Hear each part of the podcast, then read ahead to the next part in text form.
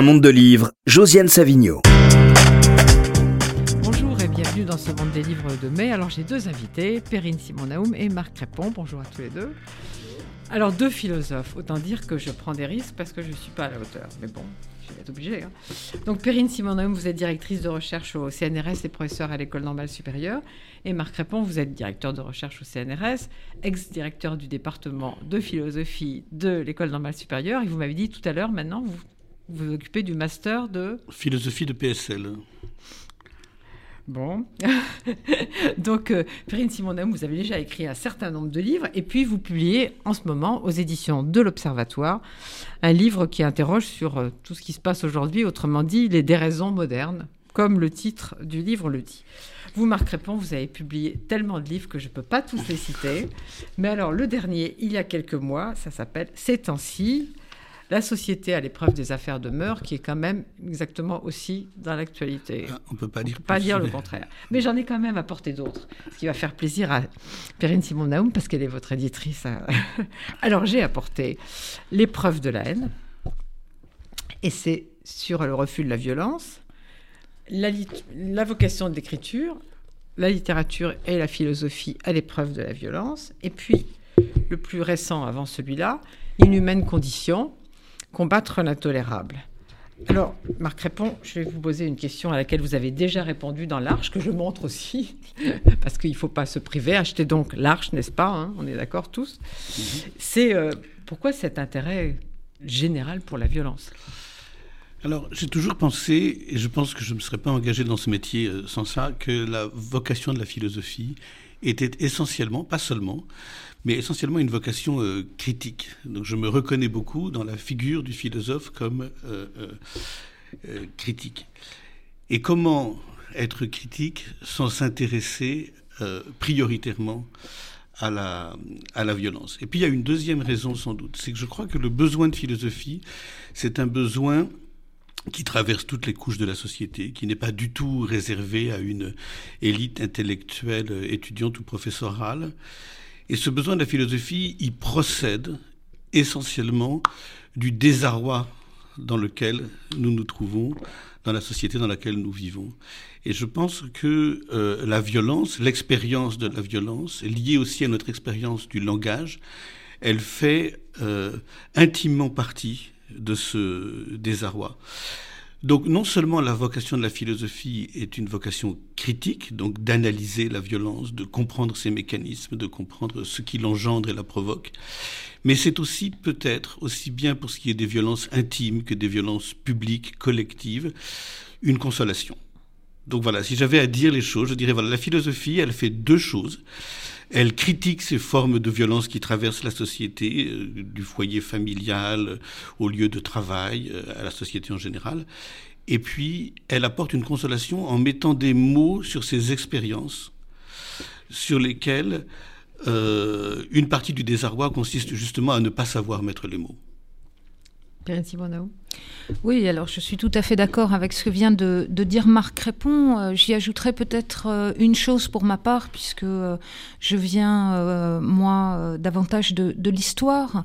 je dirais que la, la, philosophie doit nous permettre aussi de reprendre pied, de prendre pied dans le monde, c'est-à-dire d'une certaine façon de pouvoir passer à l'action en montrant comment nous investissons tous nos existences d'un sens.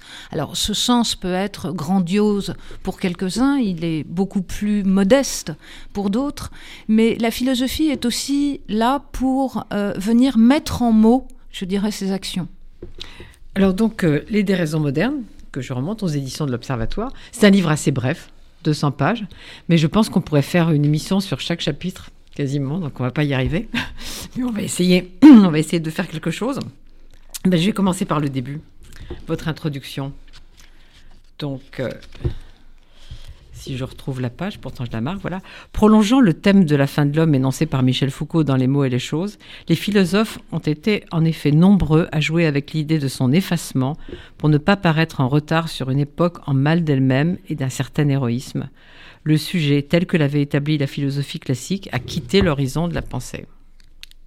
Alors euh, Oui, alors ce que je décris là, c'est euh, davantage le, paysage du début des années 1960 et ce qu'on appelle évidemment euh, la pensée de la déconstruction avec les noms de Derrida, Deleuze, Foucault.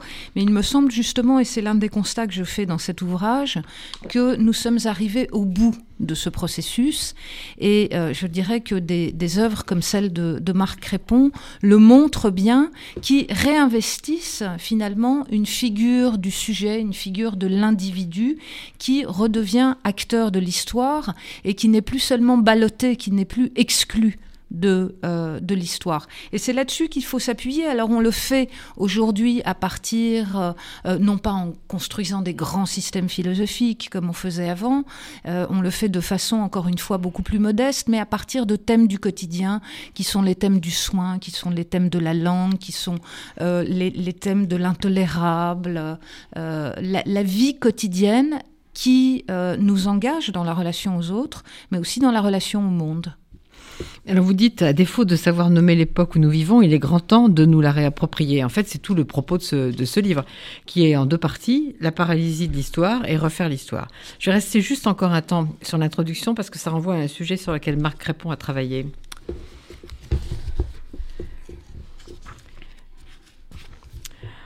Car sans l'avouer, ces philosophies, on va parler de ces philosophies plus précisément après, ces philosophies dont les pensées apocalyptiques et essentialistes sont aujourd'hui la pointe avancée, ne sont que la figure ultime de théories que l'humanité a souvent croisées sur sa route et qui ont pris dans notre modernité le nom de nihilisme. Et donc vous avez dirigé, Marc Répond, un recueil sur le nihilisme.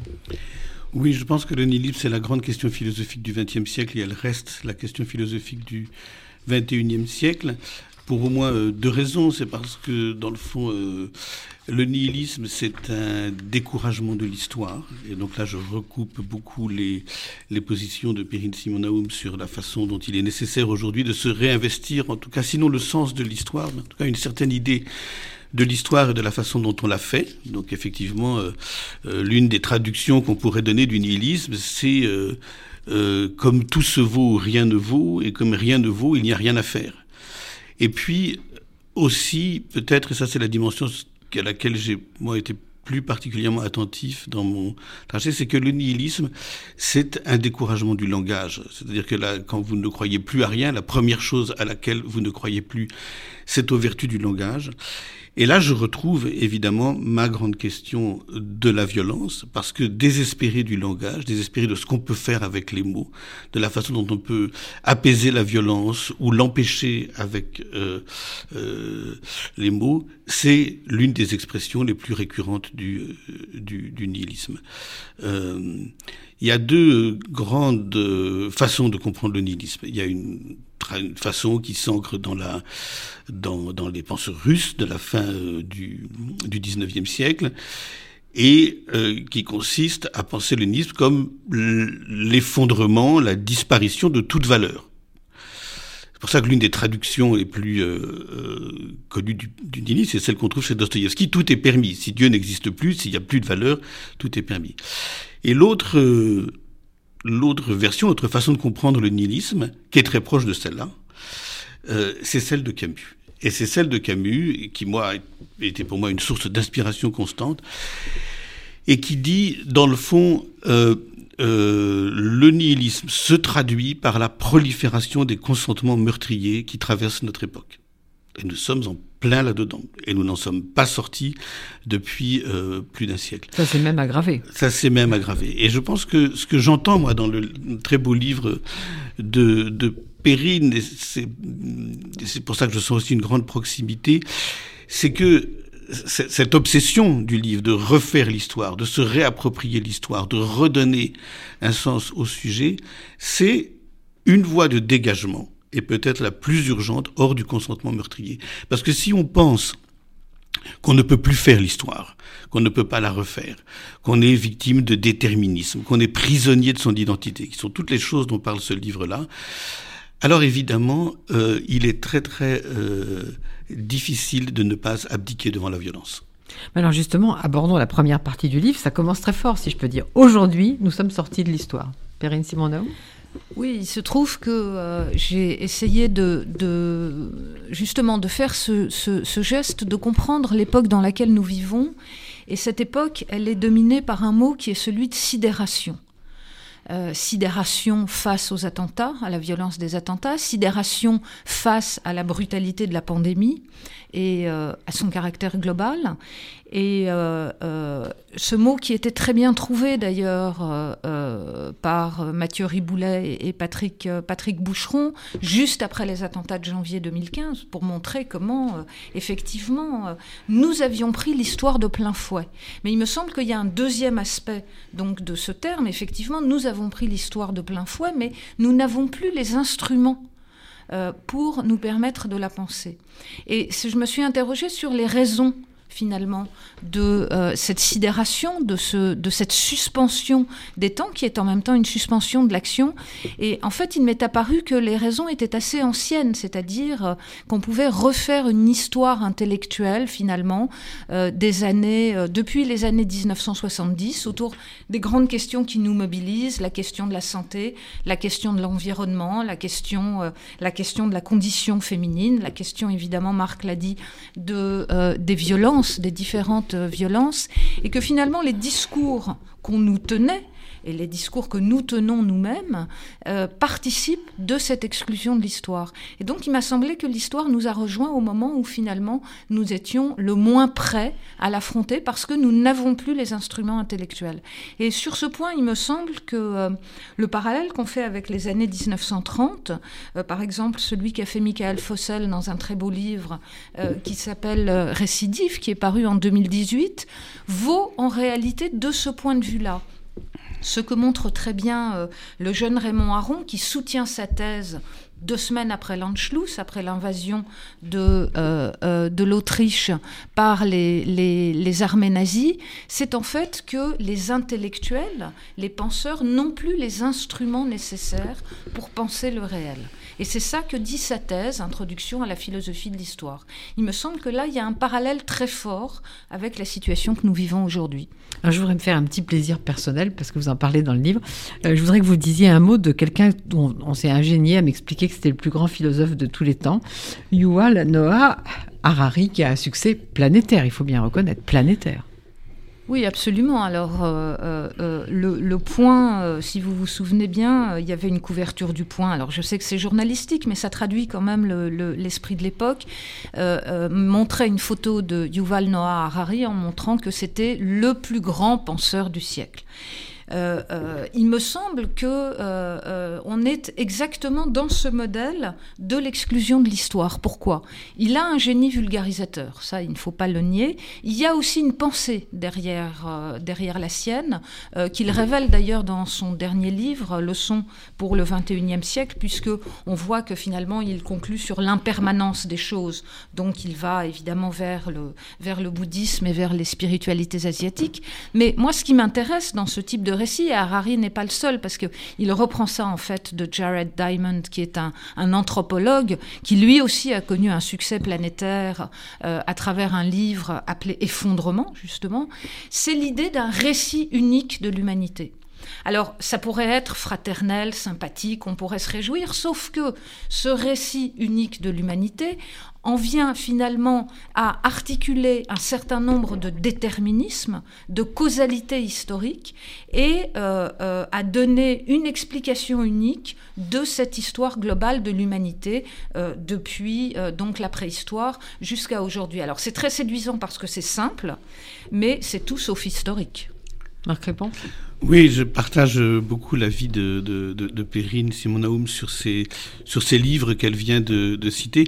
Là encore, on est dans cette euh, histoire de la désorientation dont je parlais euh, tout à l'heure, parce que le, succès planétaire de ces livres-là sont euh, effectivement qu'ils apportent en apparence une réponse à cette désorientation en donnant une clé de lecture.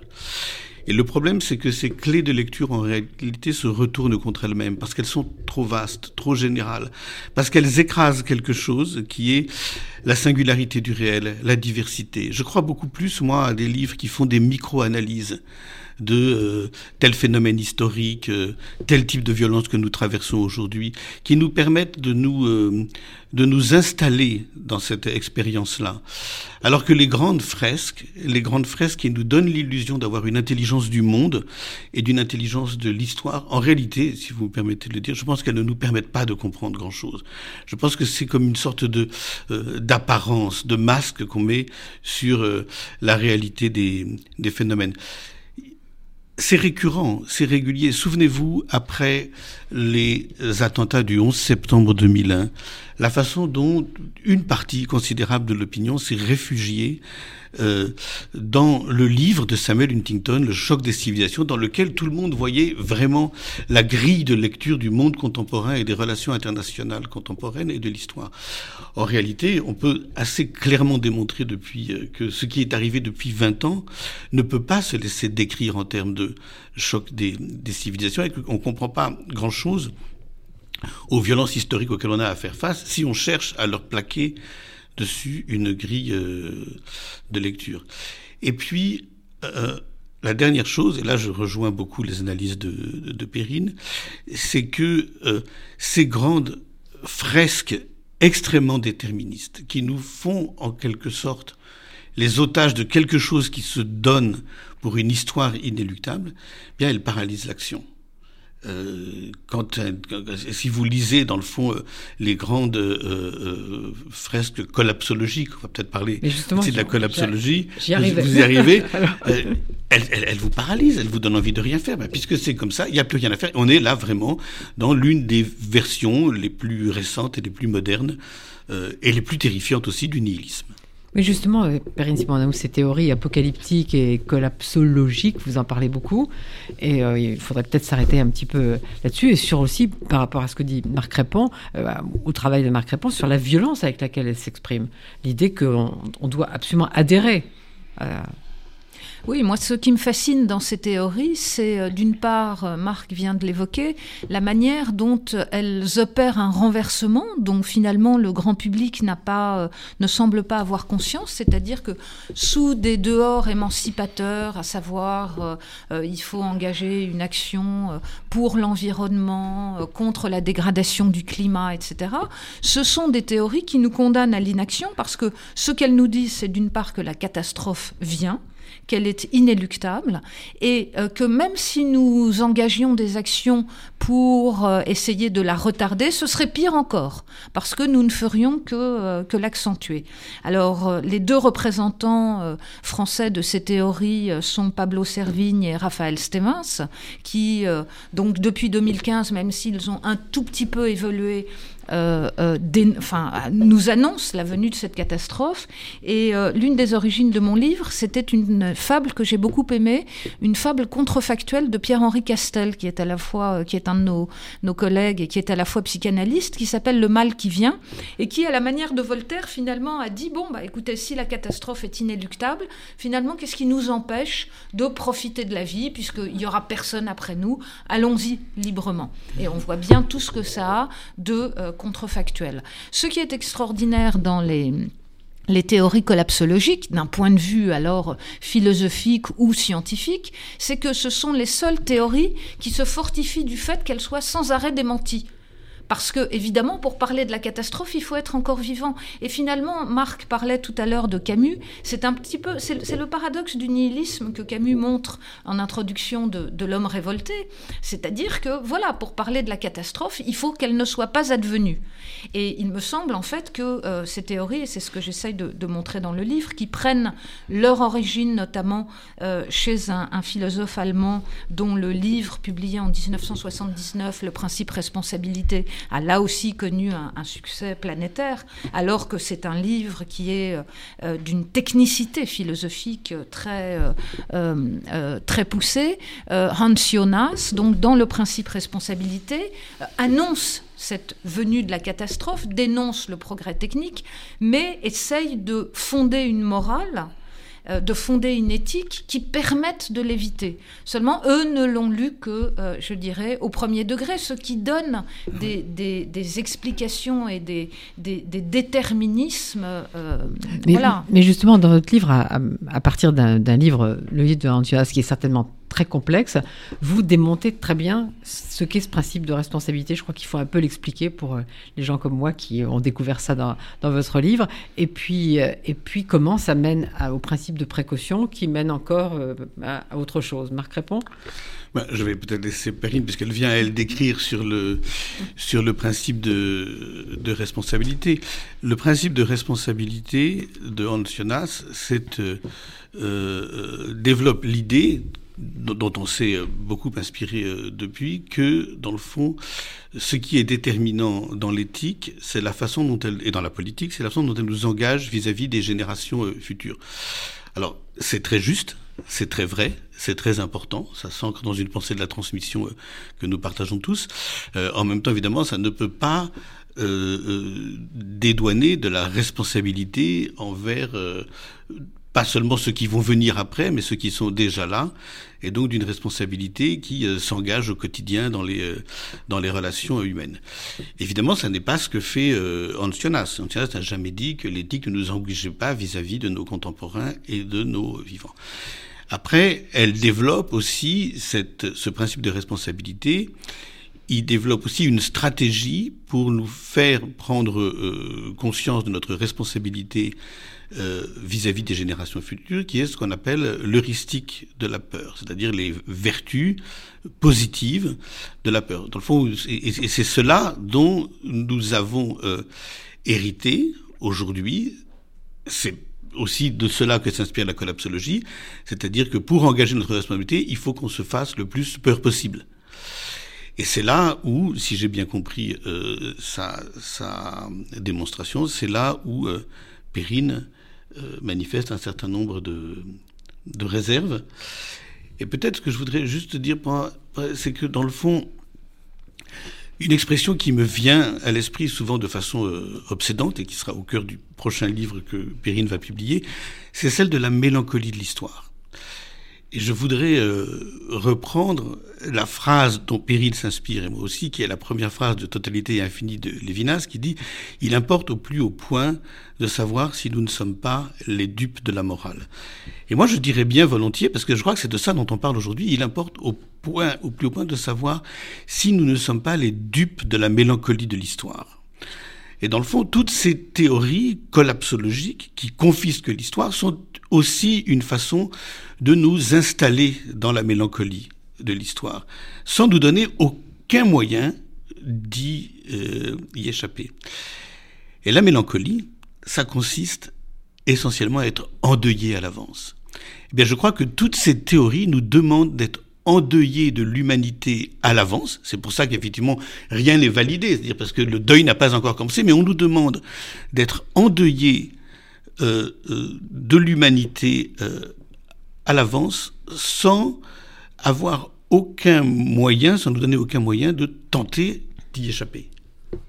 Perrine Simon Je ne peux pas mieux dire, effectivement, et vous voyez combien nos, nos, pensées sont en, sont en dialogue. Non, ce qui est très frappant, même je le disais, dans l'évolution que connaît la collapsologie, parce qu'il y a quand même un moment où on l'a interpellée sur le fait que ce qu'elle annonçait finalement ne se réalisait jamais. Euh, donc les collapsologues ont tenté de penser, de d'imaginer ce que serait que le monde d'après, mais on voit qu'il n'imagine rien, qu'il ne propose rien, qu'il n'arrive pas à imaginer ce que serait une société euh, après la catastrophe. Et donc euh, là, on voit les, toutes les limites de, de, de, la collapsologie et comment effectivement elle nous ramène à ce nihilisme. Mais justement, à, à partir du principe de responsabilité, vous parlez euh, du principe de précaution dont on fait un usage immodéré un peu désormais. Oui, alors ça, ça, ça date des années 1980-90, notamment en France, avec tout le, développement des recherches scientifiques, euh, notamment autour du, autour du, génome et des, des cellules souches. Euh, d'une part, alors il est évident qu'il faut euh, raison garder et que euh, dans certains domaines, le principe de précaution doit jouer. Il n'empêche que, d'abord, je pense que vous n'empêcherez jamais des scientifiques euh, de faire des recherches. Ça, c'est impossible. Et puis, on voit que le principe de précaution étendu maintenant euh, au sentiment, à l'identité des individus, comme c'est le cas notamment aux États-Unis dans la cancel culture ou dans ce qu'on appelle la woke euh, culture maintenant, qui est l'idée que finalement il faudrait mettre les individus dans des bulles où rien ne pourrait les atteindre, euh, est un principe parfaitement mortifère. Parce que euh, la vie, c'est tout sauf le fait de se trouver, la, je veux dire, la, vie, c'est se frotter aux gens. La vie, c'est courir des risques. Donc, si vous voulez, ce principe de précaution, maintenant, revêt soit, un, je dirais, un caractère liberticide, soit, en tout cas, un, aspect tout à fait, tout à fait mortifère. J'ai beaucoup aimé dans le livre de Perrine le moment, précisément, où pour montrer jusqu'à quel degré d'absurdité peut porter le principe de précaution, elle rappelle aujourd'hui euh, la position de beaucoup de jeunes gens qui disent, par précaution, parce qu'on ne sait pas dans quel monde on va les faire vivre, on ne veut pas d'enfants. Donc c'est l'arrêt, voilà, l'arrêt. Ça c'est terrible parce qu'on voit bien quand je parlais de, de, de l'humanité endeuillée à l'avance, c'est la forme extrême, c'est-à-dire ben, il faudrait que ça s'arrête parce que ça va tellement être horrible après que le plus simple c'est encore euh, de ne pas avoir de nouvelles générations. Alors cette guerre des identités, on va en parler parce qu'on est vraiment plonger dedans. Mais alors, avant, euh, vous avez, Marc Répond, un chapitre qui s'appelle Hiroshima, Tchernobyl, Fukushima, les conditions d'un sursis. Et vous, Perrine Simon-Naoum, comment dire à Auschwitz et Hiroshima? Et tous les deux, vous convoquez quelqu'un dont il serait peut-être bon de parler aux gens comme moi qui sont un peu ignares, qui est Jean-Pierre Dupuis. Oui. Perrine? Alors Jean-Pierre Dupuis se situe dans la lignée de, Hans, de Jonas, mais je dirais que euh, euh, lui en donne une interprétation qui euh, est une interprétation tout à fait légitime d'un point de vue philosophique et qui aboutit à une nouvelle théorie du temps qui est au centre qui est au centre du travail de Jean-Pierre Dupuis, à savoir décrire le temps non plus de façon linéaire ou non plus comme un cycle, mais comme une ellipse. C'est-à-dire qu'effectivement, il faut anticiper la catastrophe, mais euh, euh, euh, cela nous permet d'entrer dans une dynamique historique. Et donc, euh, euh, c'est ce qui est intéressant chez, chez Dupuis, qui a d'ailleurs un très beau passage où il compare, il rapproche Hans Jonas, donc Jonas, mm. du Jonas de euh, la Bible et de l'épisode de Ninive, en montrant comment effectivement l'explication entre le divin et son prophète ne va pas vers la catastrophe, mais vers la suspension finalement de, de celle-ci. Mais je m'y suis arrêtée parce que vous dites que son travail est l'une des tentatives les plus réussies pour nous permettre de penser à l'ombre de la catastrophe sans nous faire sortir pour autant de l'histoire.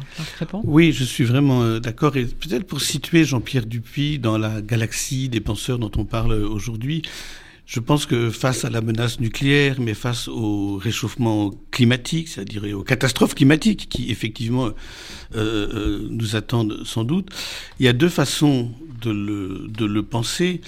Euh, l'une qui maintient encore l'idéal des Lumières, de la raison. Et c'est pour ça que ce que revendique Jean-Pierre Dupuis, c'est un catastrophisme éclairé. C'est-à-dire, c'est une pensée de la catastrophe, mais raisonnée, rationnelle.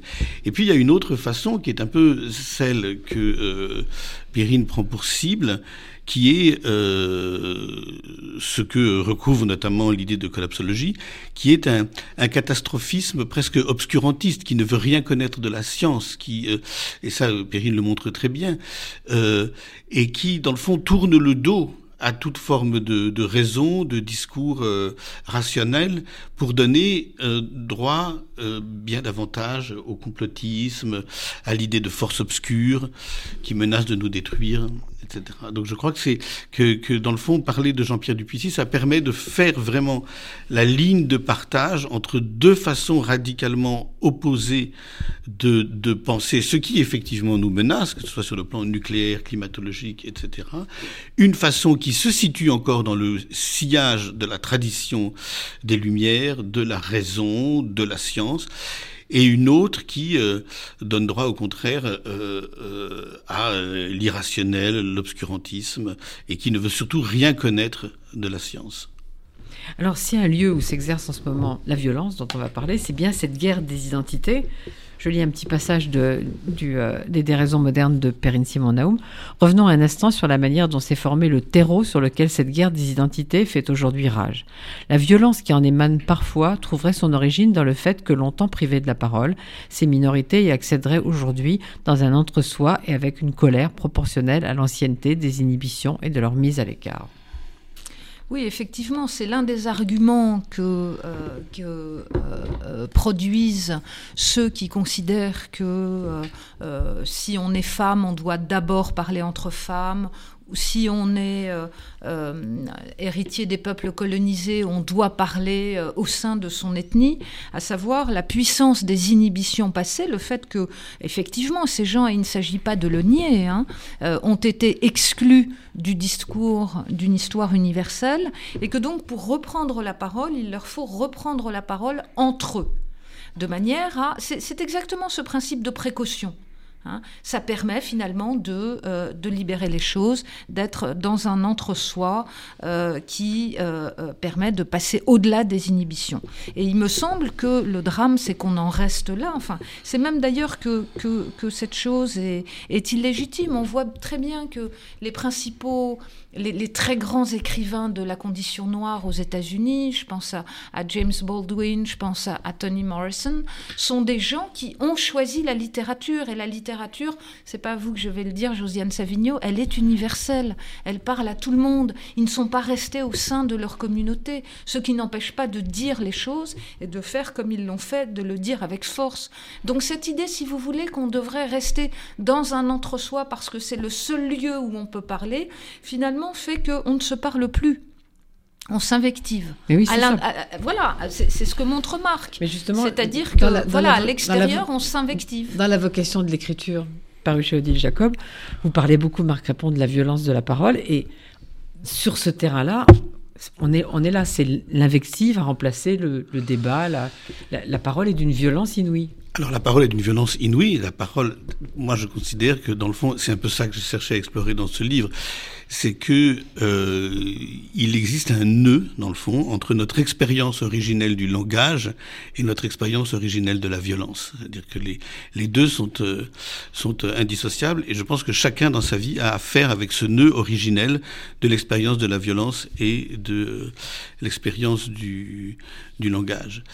Ce que je voudrais dire à propos de la question de l'identité sur laquelle vous vous attardiez euh, à l'instant, c'est que l'identité, et là je rejoins Pyrine, c'est un piège. C'est un piège dans lequel euh, on s'enferme. Et pour une raison très simple, c'est que euh, je pense que le, dans le fond, le, le, le, le sens de toute existence, individuelle et collective, c'est de s'inventer elle-même dans son devenir. Et ce devenir ne peut certainement jamais rester identique à soi-même. C'est-à-dire que le sens de toute existence, c'est de devenir autre que celui qu'on est. Euh, l'histoire, mais la culture, la lecture qui vous est si familière, l'écriture sont des façons, les rencontres, les rencontres humaines l'amour, l'amitié, sont des façons de ne pas rester identique à soi-même. Et donc chaque fois qu'on veut saisir ou enfermer une existence dans une identité, qu'elle soit de genre, qu'elle soit euh, euh, euh, ethnique, raciale, nationale ou autre, eh bien, c'est refermer le devenir, c'est le confisquer, c'est empêcher ce qui, pour moi, et le sens de toute éducation, de toute culture, de toute vie avec les autres, qui est l'invention partagée de sa singularité. Et ce que je propose, c'est de substituer au terme d'identité et à tous ces pièges, le terme de singularité. C'est ça qui importe. C'est d'inventer sa propre singularité et elle se faisait, elle se fait en devenant autre que celui qu'on est. Mais alors la question qui se pose, c'est est-ce que tout ça, tout ce combat sur les identités, cette guerre des identités, est-ce que ça mène vers une sorte de nouvel ordre moral? Perrine Simon alors, euh, on voit que nous sommes déjà dans ce nouvel ordre moral et je pense que le, travail, euh, le travail de Marc et, le mien euh, cherche à remettre en cause cet ordre moral. Pourquoi est-ce qu'on peut parler d'un ordre moral? Marc le disait tout à l'heure. C'est-à-dire que, en fait, qu'est-ce qui informe ces pensées collapsologiques ou ces pensées de l'identité? C'est le contraire de pensée émancipatrice. les pensées de la collapsologie, c'est l'idée que la nature est bonne par essence. Ce qui est une pensée, vous, vous lisez les, penseurs de la réaction, ceux de la fin du XVIIIe siècle, Louis de Bonald, Joseph de Maistre, c'est une idée que, évidemment, vous trouvez déjà exprimée sous l'idée de, sous de la chute. De la même façon, les penseurs de, les penseurs de l'identité ne pensent pense toujours l'identité comme quelque chose de euh, défini et clos et ne pense jamais que euh, on peut effectivement nous avons des identités nous avons des identités plurielles nous sommes ici à RCJ je veux dire le judaïsme évidemment a une identité très forte mais euh, ce sont des identités dont nous jouons ce sont des identités que nous nous ajoutons les unes aux autres ce mmh. sont même des identités éventuellement sur lesquelles nous nous appuyons pour les subvertir de l'intérieur je veux dire, on dit toujours qu'il n'y a pas deux juifs qui sont juifs de la même façon. Mais je crois que Marc Répond a dit quelque chose de fondamental sur lequel il faut absolument insister, c'est cette idée de retrouver des singularités au lieu de perdre la singularité. Voilà, parce que l'identité, le piège de l'identité, il est, il est essentiellement d'être homogénéisante, en fait. Et moi, je veux bien qu'on garde un sens au terme d'identité, mais à la condition de ne parler que d'identité hétérogène. Et de principe que le principe de toute identité, c'est son hétérogénéisation. Et cette hétérogénéisation, qui est alors, voilà, l'invention de la singularité, c'est ça. L'invention de la singularité, c'est l'hétérogénéisation de son identité. Et elle est faite de tout ce que nous y apportons par le biais des rencontres amoureuses, amicales, de la lecture, du cinéma, etc. Je, euh, je suis toujours euh, frappé. Euh, moi, j'appartiens à une génération dont les enfants, à un moment, euh, ont vu leur culture cinématographique d'enfants et d'adolescents faire l'expérience des films de Miyazaki, de ce grand cinéaste japonais. Et leur imaginaire s'est peuplé de ces personnages de Miyazaki qui venaient, dans le fond, compenser en quelque sorte les personnages de Walt Disney dont leur imaginaire était également constitué. Ça, c'est un principe d'hétérogénéisation. C'est-à-dire que l'identité, elle est faite de notre imaginaire. Tout ce que nous y apportons, les musiques que nous écoutons, les, les films que nous voyons, tout cela nous fait devenir autre que celui que nous sommes.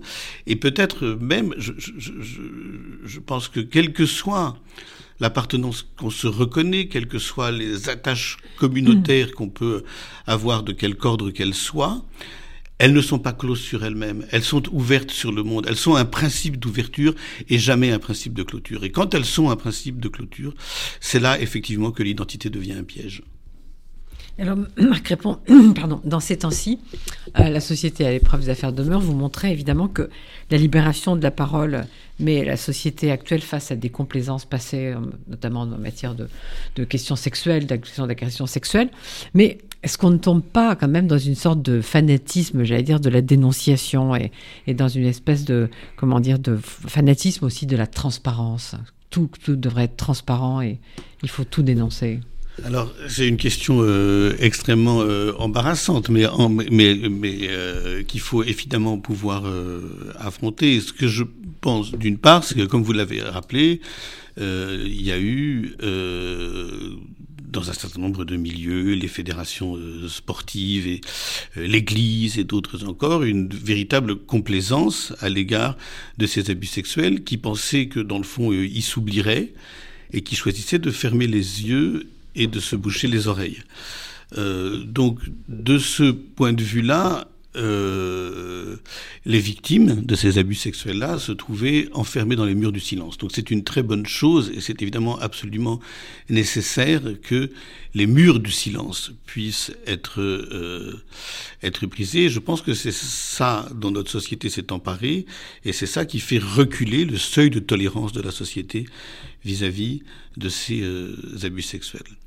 Maintenant, une fois qu'on a dit ça, et c'est évidemment important euh, de le dire, euh, je pense que il faut faire la, différence entre ce qui est la légitime répression et dénonciation des abus sexuels, des agressions, etc., et euh, une police des mœurs qui serait en même temps une police de la culture, qui serait intrusive et qui demanderait à chacun de devoir rendre des comptes, dans un principe de transparence évidemment euh, euh, extrêmement inquiétant, de devoir rendre des comptes de ses amours, de ses amitiés, de sa sexualité, de sa vie. Je pense que...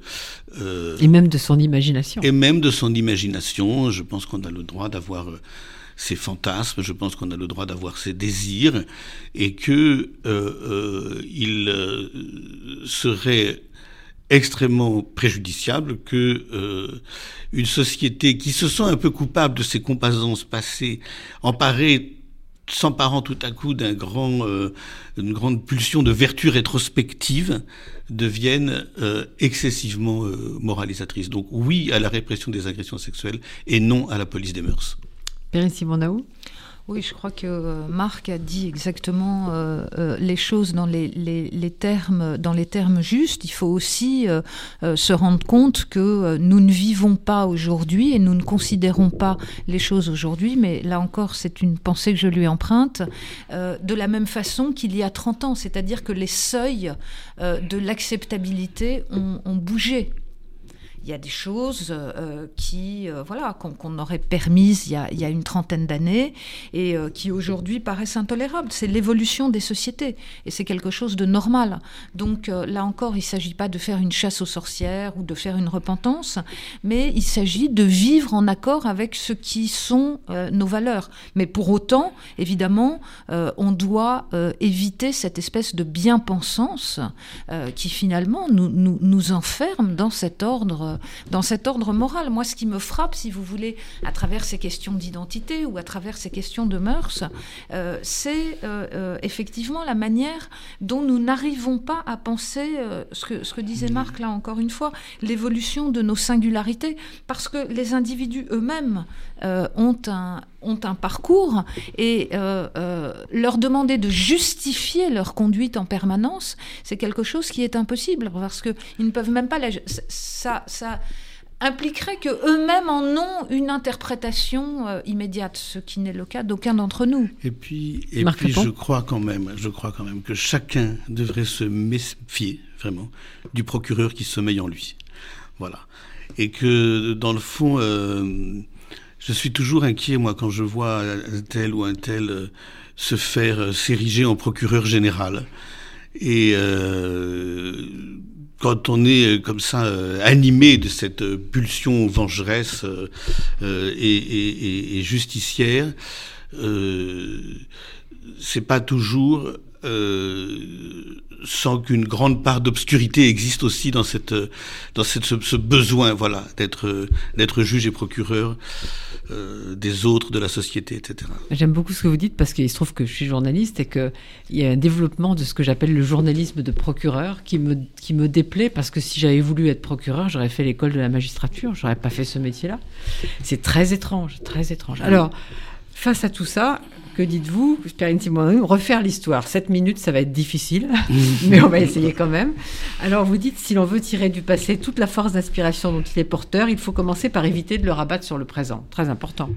Oui, bien sûr, il faut comprendre qu'il euh, faut éviter cette confusion des temps. On en parlait pour le futur avec la collapsologie, et ça vaut également pour le passé, c'est-à-dire que euh, le passé doit être une transmission, mais ça n'est jamais un enfermement. Il ne faut pas le lire comme un déterminisme, euh, un un héritage dont finalement euh, nous ne pourrions faire que le recueillir sans y apporter notre, euh, notre propre écho. Marc répond Là, j'ai plutôt envie de, de, laisser la parole à, à, Perrine. Je suis vraiment euh, aussi venu ici pour l'entendre parler de son livre, ce qui me fait très, très plaisir. Mais je suis d'accord avec ce qu'elle dit sur, la, sur le, le, le fait que euh, euh, refaire refaire l'histoire. Euh, refaire l'histoire, c'est essentiellement considérer que nous ne pouvons pas nous laisser enfermer dans des formes de déterminisme qui confisquent à l'avance l'action et la pensée. Je crois que c'est important de réouvrir l'avenir, de redonner une chance à l'avenir et d'avoir des pensées qui soient la pensée qui soit ouverte sur ce qui peut encore euh, venir. C'était pour parler d'un philosophe qui, qui, qui, a été pour moi une source d'inspiration permanente. C'était l'une des grandes obsessions de Derrida.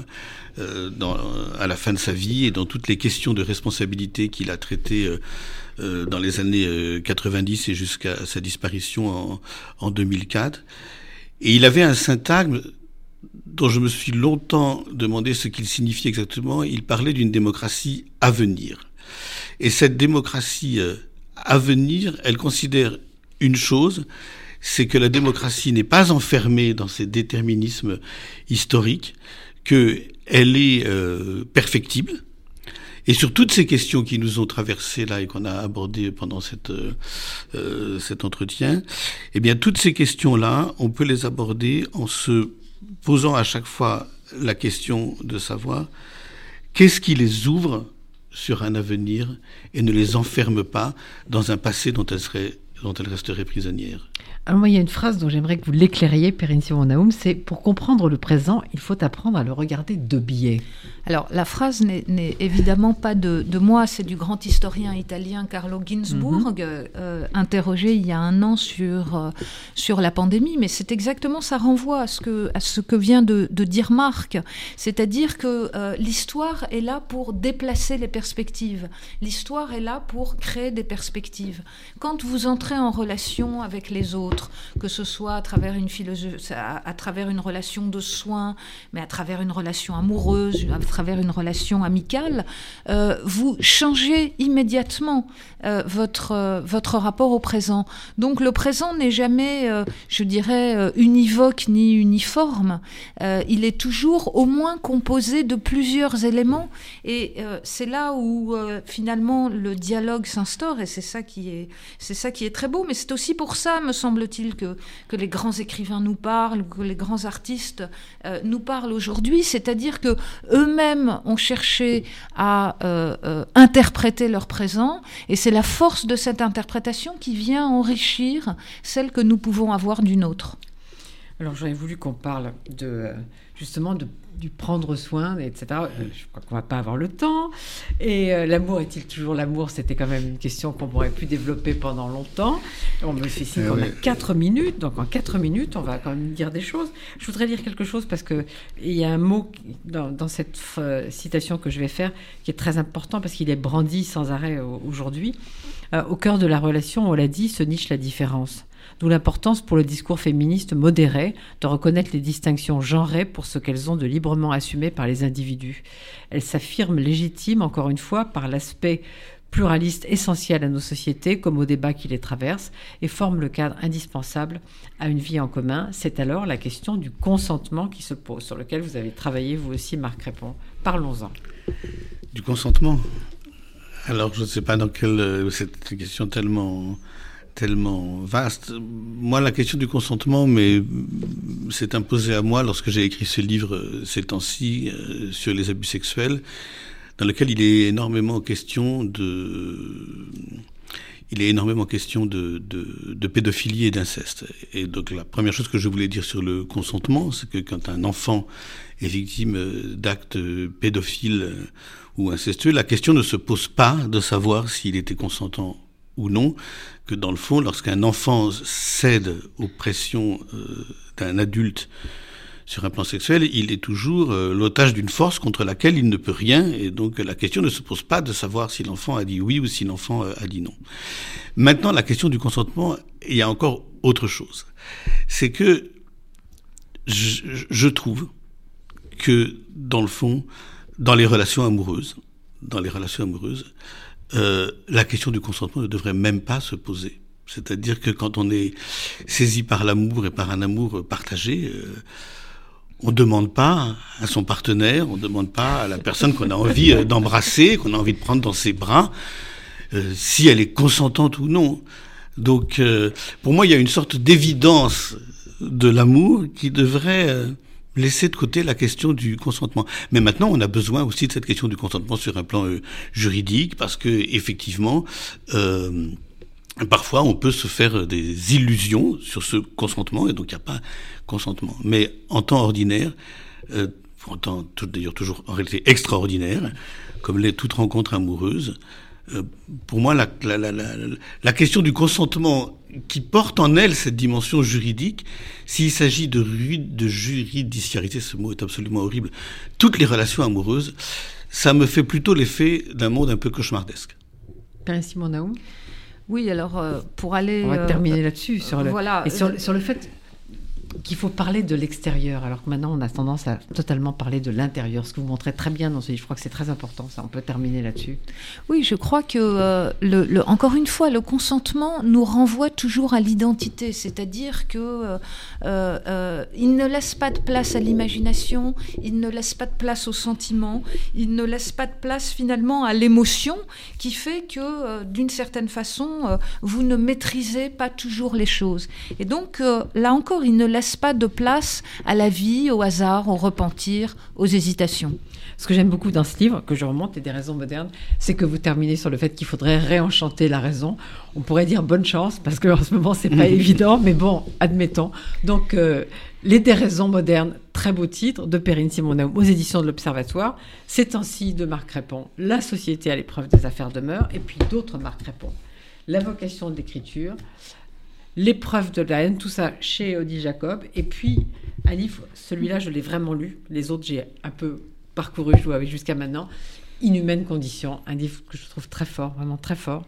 Donc je vous conseille de lire tout ça. Je vous conseille aussi de lire l'Arche, où vous retrouverez Marc Crépon. Et donc euh, il y a bientôt, euh, nous sommes à l'aube d'un week-end très long, puisque nous sommes le 13. Et donc vous avez du temps, donc lisez. Merci beaucoup et à vous deux. Merci à Daniel Tapia pour la réalisation et au mois prochain. Merci à vous. Merci.